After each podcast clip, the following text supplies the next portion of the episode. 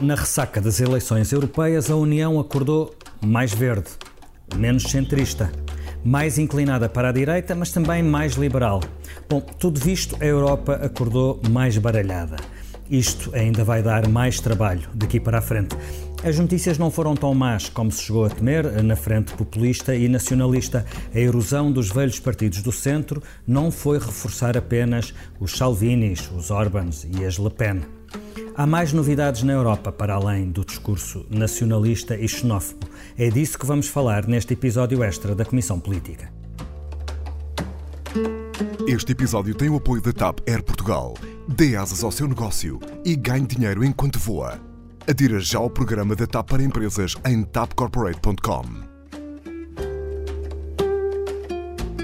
Estamos a gravar ao início da tarde de segunda-feira, o dia a seguir ao das eleições europeias. Nesta comissão política vamos falar de europeias sem falar de Portugal. É isso mesmo, é uma coisa maluca. Era o mínimo que podíamos fazer depois de uma campanha eleitoral em que quase só se falou de Portugal, apesar de estar tanta coisa em jogo na Europa. Ainda mal dormidos da longa noite que passou, temos ao telefone em direto de Bruxelas a Susana Fresh, que é a correspondente do Expresso e da SIC nesse local mítico, que são os corredores da burocracia europeia. Olá, Susana. Olá. Aqui ao meu lado, na redação do Expresso, tenho o Pedro Cordeiro, editor de Política Internacional. Ora viva! Eu sou o Filipe Santos Costa.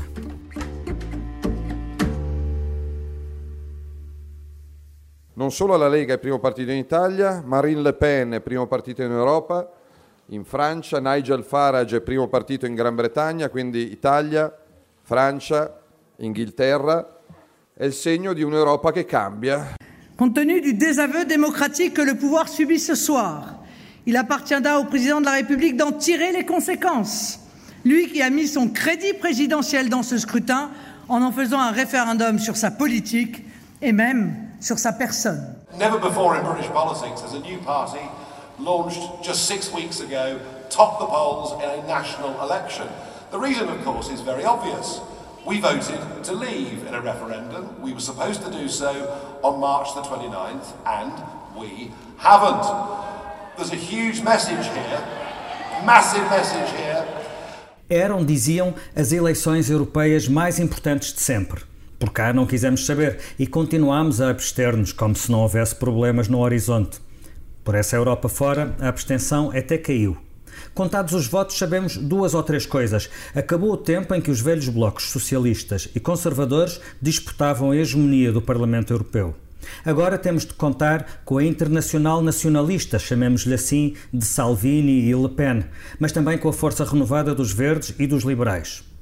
E num Parlamento Europeu tão pulverizado, é garantido, vai ser o cabo dos trabalhos fazer maiorias. Susana, queres começar por onde? Pela sensação de alívio uh, por, não ter, por não se ter confirmado a grande vaga nacionalista?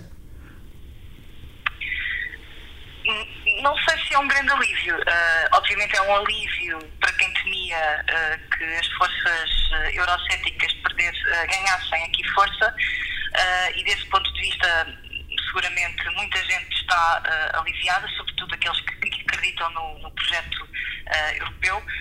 Agora, uh, ainda assim, deixa-me lado... só, deixa só situar, só para, para contas feitas, esse bloco eurocético de direita ou de extrema-direita tinha 170 deputados em 2014, agora serão pelo menos 204, julgo eu. Há uma subida, mas não é nada de, de arrasador ou de avassalador. Uh, sim, eles sobem, eles sobem ligeiramente, mas eu penso que eles ainda nem sequer chegam a um quarto das. Um, todos juntos, a um quarto da, do, do, Parlamento Europeu. Estarão, estarão, uh, estarão muito próximo disso. Um, mas, mas, seguramente não chegam a um terço do Parlamento, mesmo que cheguem a um quarto do, do Parlamento. Uhum. Uh, agora a questão é saber como é que um, como é que eles próprios se vão organizar, porque nós não estamos a falar de forças que são iguais uh, entre si.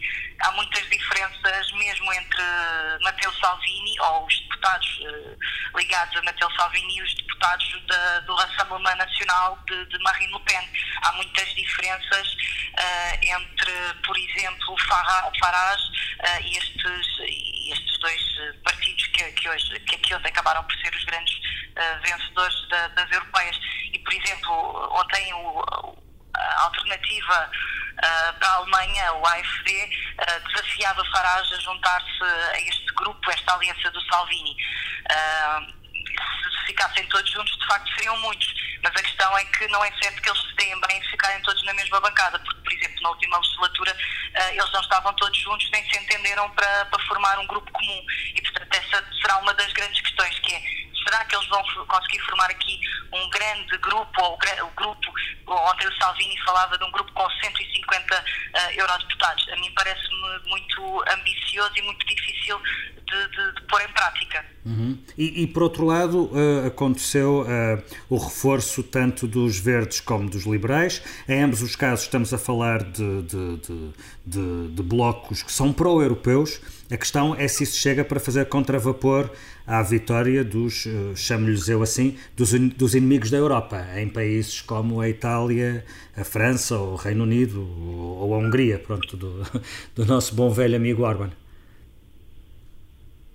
Essas são as outras contas bastante difíceis uh, de fazer, porque havia aquela ideia de formar uma geringonça europeia, acho que alguém em Portugal chamou Eurogeringonça, uh, que seria juntar os socialistas, os verdes, os liberais, a esquerda unitária, mas esse, eu penso, eh, os, os, valores também ainda não estão todos uh, apurados, portanto isto ainda poderia mexer aqui um bocadinho, mas assim olhar para os primeiros resultados, isso matematicamente não é possível. Um, e isto estamos a excluir o PP, não é? Estamos uhum. a excluir o, o centro-direita. Faz sentido excluir o PPE, deixa-me só colocar, puxar o Pedro para a conversa, faz sentido excluir o PPE de uma frente europeísta? Na, na, minha opinião, não. E até acho perigoso uh, uma tentativa de, de empurrar o, o, PPE para uh, a extrema-direita. O PPE é um partido muito grande, é o maior do Parlamento Europeu e vai continuar a ser uh, e é um partido muito diverso, porque tanto lá cabe o PSD português, que é um partido muito europeísta, como cabe, embora esteja suspenso, não, não foi ainda expulso, o Fidesz do, do precisamente do Vítor Orbán que tu falavas, Filipe. Portanto, é um, é um, é um, é um partido muito, muito diverso, muito variado, e eu julgo que pegar nele em bloco e dizer, olha, vocês agora fazem parte do, dos, dos anti-europeus, é não só uh, falso, como contraproducente. Uh, pode acontecer, há tensões dentro do PPE, pode acontecer que no PPE surjam divisões entre os mais europeístas e os menos europeístas. Pode ser que o PPE expulse o partido do Orban e eventualmente uh, outros. Do lado socialista também há partidos socialistas que estão no governo, em Malta e na Roménia, por exemplo, que têm problemas com o Estado de Direito. agora, não faz sentido e, como dizia a Susana, a aritmética não chega neste Se, se Costa e Macron e, e outros pensavam, por exemplo, que podiam fazer uma, uma aliança pró-europeia com socialistas verdes e, e, liberais, a aritmética eleitoral diz pura e simplesmente que isso não é possível. Portanto, a eurogeringonça de António Costa, antes de qualquer Naqueles outra termos, coisa, tropeça na aritmética. Naqueles termos, nem pensar. É, António Costa é nunca foi espetacular em contas. Uh, Susana, que outros uh, pontos é que tu destacarias dos resultados de ontem e, sobretudo, do, no day after? Já percebi que está, todo, está toda a gente a fazer contas de cabeça. Sim, está tudo a fazer. Aliás, eu próprio estava aqui com a calculadora a tentar. porque eu estou no, estou no, no hemiciclo, uh, porque os 751 lugares uh, nestes dias são para os jornalistas, e então um, uma pessoa trabalha aqui porque tem os, as projeções, tem ecrãs gigantes com as projeções e também no computador isto vai atualizando e vai, sendo, vai -se percebendo um pouco como é que os valores uh, mudam. Uh, eu, eu própria estava aqui a fazer contas, quer à, à questão da, da extrema-direita, quer à questão do, de, de, dessa tal eurogeringonça sem, sem, o, sem o PPE. De facto, parece-me uh, muito uh, complicado, até porque, por exemplo, o, a esquerda nórdica, uh, a esquerda radical, se quiser, dessa bancada que é onde se sentam atualmente o, o Bloco de Esquerda e o PCP, onde vão continuar, perdeu bastantes deputados, por exemplo. Mas há do lado da, da, da esquerda, mais à esquerda, é? há aqui ainda 30 deputados que ainda ninguém sabe para onde é que eles vão. Ontem alguém me dizia que nestes dias, uh, portanto, entre hoje e amanhã, mas seguramente também nos próximos dias, porque eu não acredito que isto se resolva já uh, nem entre hoje e amanhã, um, que os grupos vão começar a fazer os contactos, vão começar a tentar agarrar os deputados que ainda for possível, das forças que ainda forem possíveis, que não tenham de sentar e trazê-las para os grupos, e estes, estes, grupos todos ainda podem, podem mexer. Eu continuo a achar que é muito difícil, eu concordo totalmente com o Pedro, uh, uh, deixar o PP fora da jogada. E mesmo ontem aqui, uh, o Timmermans, Franz Timmermans, que é o cabeça de lista dos socialistas à presidência da Comissão Europeia, uh, não fechou portas. Ninguém fecha portas ao PP porque eles sabem que não é possível fechar portas ao PP. Agora, que eles gostariam de não depender do PP, uh, isso gostariam, não é? Porque de certa forma, há uma certa lógica aqui quando dizem que têm que fazer as coisas diferentes. Uhum. Ontem aqui Weber dizia ah, é preciso um, uma solução, uma, uma, estabilidade, não é? Garantir uma estabilidade. Agora, se calhar essa foi a estabilidade que levou também à subida da extrema-direita da maneira que subiu. Há também essa teoria. E por isso é que Franz Timmermans lhe respondia que uh, era preciso era uma dinâmica, não era estabilidade, e está muito mais virado para, para os liberais. Um, mas lá está, dificilmente será possível nestas, nesta guerra dos tronos não deixar um trono, nem que seja pequenino, para, para o centro-direita e para estamos a falar de, que, de uma bancada e de uma família política, aliás, que é mais importante, a que pertence a CDU de Angela Merkel. Uhum. E a Alemanha não pode não ter aqui uh, uma palavra uh, a dizer. Uhum. Aliás, eh, Pedro, esta é uma boa deixa um, para olharmos para alguns países uh, em concreto e talvez pudéssemos começar pelos dois motores da Europa. Uh, França e Alemanha, o que é que tu retiras dos resultados num e noutro país? Olha, retiro, uh, uh, começando pela Alemanha e, e, bom, ainda mais intenso na França, uma perda de força dos dois partidos, das, das, duas grandes famílias, portanto, do Partido Popular e do, e do Partido Socialista. Em França, os socialistas estão reduzidos a 6% e, o, e os Les Républicains, que são os do Partido Popular Europeu, a 8%. É absolutamente uh, um resultado, quer dizer, miserável, uh, e à frente aparecem quer Marine Le Pen com, com, o seu discurso anti-europeu, quer Emmanuel Macron com o seu discurso de refundação europeia, digamos assim. E ainda, e ainda os ecologistas à frente também de todos estes outros, eh, do, dos, dos, que foram durante muito tempo os principais partidos. Aliás, ontem a Marine Le Pen nem se deu ao trabalho de mencionar os outros partidos, focou o seu discurso todo na União Nacional e no, no partido de Macron, dizendo que este é um combate entre nacionalistas é um combate e mundialistas. Pediu logo, a, pediu logo a dissolução da, da, do Parlamento, uhum. etc. Portanto, e claramente aqui estes dois partidos, a, a, a, bipolarização em França agora é entre estes dois e os outros, os outros dois desapareceram, não é? Uhum. Uh, na Alemanha, a CDU, apesar de tudo, resiste, resiste resiste melhor, embora perca, perca fôlego. Uh, os sociais-democratas têm um resultado também muito mau, porque são ultrapassados, inclusive, pelos verdes alemães. Uhum. Uh, nesta, portanto, do lado, realmente do lado pró-europeu, a registrar esse crescimento dos verdes. Uh, a alternativa pela Alemanha, que é o partido de, de, de extrema-direita, cresce, mas muito marginalmente. Uhum. Não, há, não há aqui uma, uma onda de. Na, na Alemanha há uma, há uma, uma, relativa estabilidade que se compara, por exemplo, com a França. Não é? Uhum. Susana, o, o, quer na França, quer na Alemanha, o Pedro mencionou o caso dos verdes. Um, esse, esse, é talvez um dos casos em que Portugal acompanhou tendências europeias, porque o PAN tem um crescimento muito grande e claramente alinha, alinha por, essa, por essa bitola. Esta, este crescimento uh, uh, dos verdes, uh, pode, tu destacarias como um dos factos da noite eleitoral de ontem? Sim, porque acabou por surpreender. Já, já se esperava que os verdes subissem. não é uma surpresa total sabem mais do que aquilo que, que era esperado e aqui o PAN uh, dá uma ajudinha. Aliás, é curioso porque ontem ainda não eram conhecidos os resultados em Portugal, já aqui no Parlamento uh, se fazia saber que caso houvesse deputados do PAN, eles iriam para os verdes. Portanto, já havia aqui uma, uh, uma pelo menos um contacto entre a bancada dos verdes e o PAN. O que é curioso porque há cinco anos, quando o MPT foi eleito, e Marinho na altura, uh, houve uma aproximação para se sentarem na bancada dos verdes e os verdes fecharam-lhes a porta, por isso é que eles foram parar aos liberais.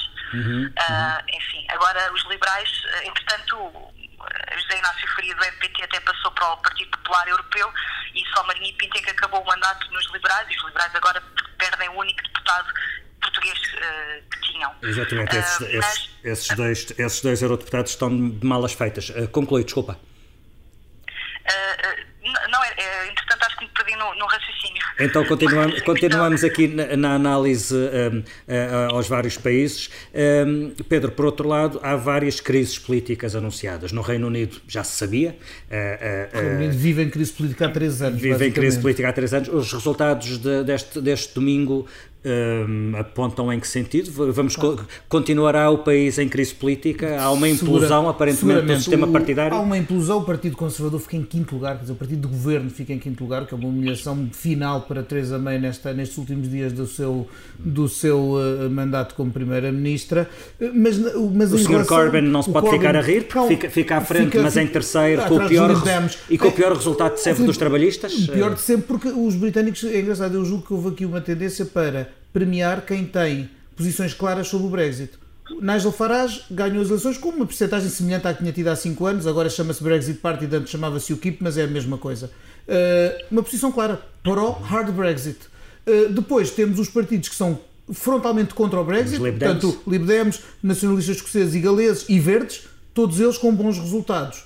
Enquanto que o Labour, com as suas ambiguidades e os Tories, com a sua incapacidade sequer de governar o país, acabam por ser muito castigados. Portanto, quem assumiu posições mais transparentes e claras, eh, não é por nada que hoje uh, Jeremy Corbyn de manhã já veio pronunciar-se num sentido mais claro a favor de uma repetição do referendo do Brexit. Uhum. Ao menos serviu para ele dizer qualquer coisa um bocadinho mais perceptível. Uh, entretanto, uh, há também uh, uma crise anunciada na Grécia, porque o Tsipras tinha, tinha dito que se perdesse as europeias se, demitiria. Se o mesmo na Áustria e em Itália as coisas balançam, como, como aliás vem balançando Sim, porque, desde a formação do governo italiano. Aquele, aquele governo é um governo que tem pouca, tirando o facto de serem dois partidos antissistema, digamos assim, não há muito que, mais que os una e, sobretudo, há uma rivalidade sempre entre os dois por ver quem, quem tira maiores proveitos da governação, não é? Salvini até agora tem sido claramente o homem forte, mas o movimento 5 estrelas está sempre em competição com, com, com Salvini e o governo já esteve várias vezes para cair nestes últimos meses uh, e vamos ver até quando é que se uh, aguenta. Na Áustria também temos, eh, hoje mesmo no dia em que estamos a gravar, há uma moção de censura